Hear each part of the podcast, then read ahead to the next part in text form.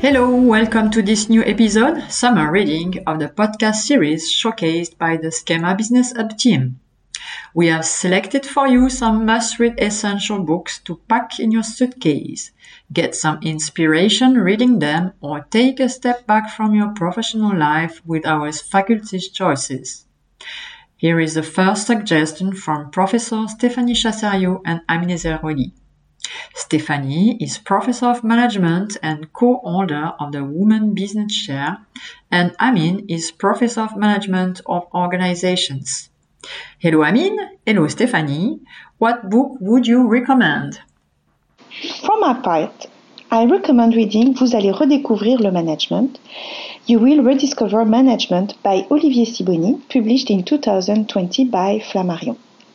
Olivier Sibony starts from a simple observation. There would be a gap between, on the one hand, the researchers in management, who will not do enough scientific popularization, which is so vital to disseminate knowledge and improve managerial practices. And the manager, on the other hand, who will be pragmatist and who would not be interested or not sufficiently uh, committed in the theory. They might know what works in practice, but they would not know the reasons, they would rely on their common sense, experience, and judgment. On the one hand, we would have managers who think that those who teach management do not really know what they are talking about, and conversely, teachers who would consider manager as, and I quote Olivier Sibony, consumers of old recipes and fashionable words. That is to say, precisely preconceived ideas. For Olivier Sibony, it is essential for manager to understand the theory and therefore to be interested in research. He gives several interesting examples in his book to illustrate this need. To avoid relying on cause-effect shortcuts without scientific basis. The book is interesting because it relies precisely on these concrete examples to question the logic of common sense. I recommend in particular the chapters on recruitment methods and in particular the recruitment interview, whose limits have been known by research for a long time, but which persist in being used as the main tool by manager and HR manager because its use is widespread and approve is worse and would therefore be common sense. Olivier Sibony is professor of strategy and decision making at HEC Paris before becoming a teacher, he worked in the world of consulting for 25 years at McKinsey in particular. And we are not too far from the previous term because Olivier Sibony is closely interested in cognitive bias and decision making. He has published in particular Attention, vous allez commettre une terrible erreur, which in which arise awareness of the effect of cognitive bias on decision making, and Find Me the Solution with Bernard Garrette and Corey Phelps on problem solving method. His book, vous allez découvrir, redécouvrir le management, is a beautiful reconciliation attempt between management as an art and management as a science. And frankly, I recommend this book as a perfect book for this summer. Easy to read, but full of relevant references and advice to become a better manager. For my part, I recommend Adam Grant's latest book, Think Again The Power of Knowing What You Don't Know, published this year by Penguin RH. The French translation will be published in September by Alisio Editions and will be entitled La Force du Doute, which we can translate in The Power of Doubt. Knowing how to question one's convictions, beliefs, and knowledge is not easy because these convictions, beliefs, and knowledge are part of our identity, of who we are. And to question them is to question ourselves, which could lead to discomfort, uncertainty, complexity, and even insecurity. Yet, in a world that is evolving and changing more and more rapidly, this ability to question oneself, to unlearn, and to relearn is indispensable according to Adam Grant. Otherwise, it would be difficult to make the right decisions. For Adam Grant, not knowing, being wrong, and or making a mistake, even changing our minds, in short, doubt is not a weakness nor a liability. Far from it. The objective of the book is precisely to explore how we relearn and rethink, how we develop this mental flexibility. Indeed, Adam Grant speaks of mental flexibility, and for him, this flexibility is both a mindset and a skill set that is vital to the success of both individuals and organizations. The book is really interesting because it explains well how we could rethink, unlearn, and relearn through concrete and diverse situations, but also how we can encourage others to develop this mental flexibility and how to create organizational cultures that will conduct to this mindset. I have a preference for the title in English, and it's worth in Think Again, as it put the emphasis on the need to question our opinions and judgments, to unlearn and to relearn, as if it were a per- perpetual quest for wisdom in the sense of Socrates and Plato I know that I know nothing. Adam Grant holds a PhD in organizational psychology. He defines himself as an organizational psychologist who helps people find meaning and motivation at work. He is a professor at Wharton School, University of Pennsylvania. He is the author of several bestsellers on, for instance, generosity, like Give and Take, or nonconformism, like Originals, among others.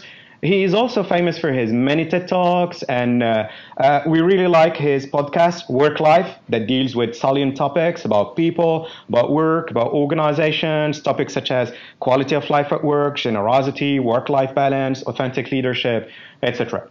As usual with Adam Grant, Think Again is an absolute bestseller, but it is above all an essential and a must read for all leaders, especially in these current times, tough times of pandemic and post pandemic that have challenged several of our beliefs and opinions about the world, about organizations, about work, and above all, about ourselves. The book is a clever mixture of concrete situations and the results of academic research work. It also recalled the work on decision making as well as errors and biases and could be done, for instance, uh, like a Christian Morel in his book Absurd Decisions, Les Décisions Absurdes. Daniel Kahneman the Nobel Prize winner and expert in cognitive psychology, also says on Adam Grant that it is a brilliant book that will make us rethink our convictions and our most important decisions.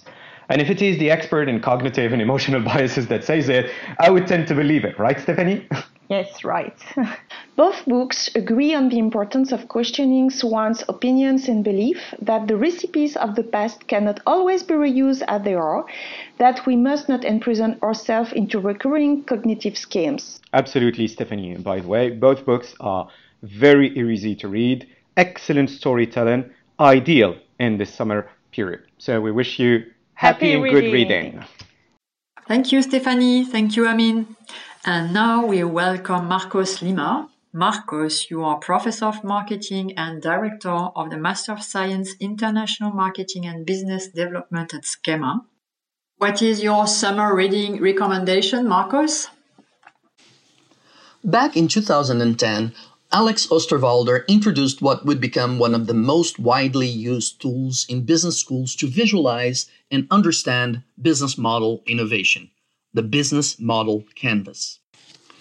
This tool consisted of nine areas within a rectangle that explained how value was created and delivered in innovative companies.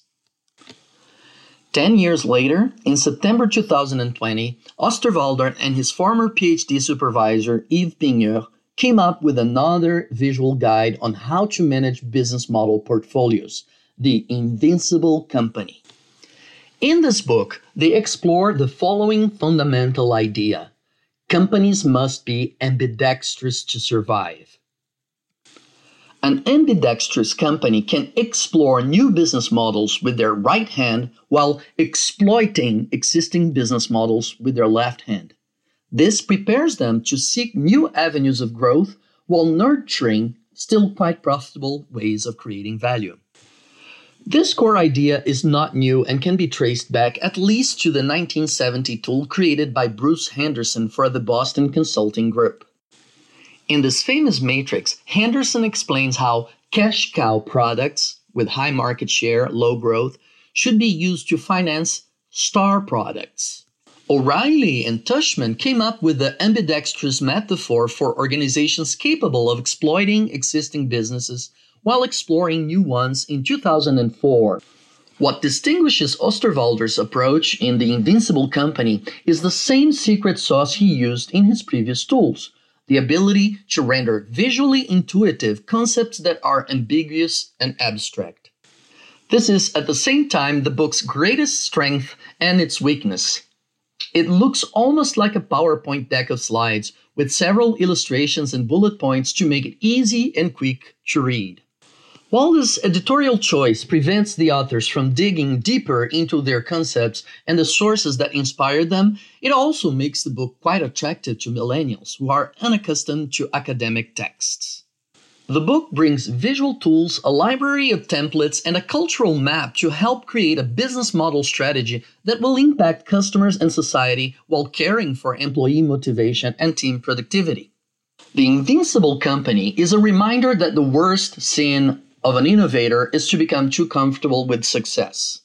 As the examples of Nokia, Kodak, or Blackberry can tell, success is ephemeral, and only companies willing to reinvent themselves and evolve will survive. In order to endure, companies must be constantly looking for better ways of addressing unmet customer needs in order to avoid obsolescence. The Invincible Company reminds us how the innovation journey is messy and unpredictable. But if you gather the right team with a clear vision and the relevant tools, you can reduce risks and considerably improve your chances of success. This has been Osterwalder's recipe for success since he reimagined the concept of business model innovation 10 years ago, and his vision remains as appealing today as it was then. Thank you, Marcos. Really inspiring suggestion indeed. Please welcome now our last guest, Bernard Sinclair Desgagnés. Hello, Bernard.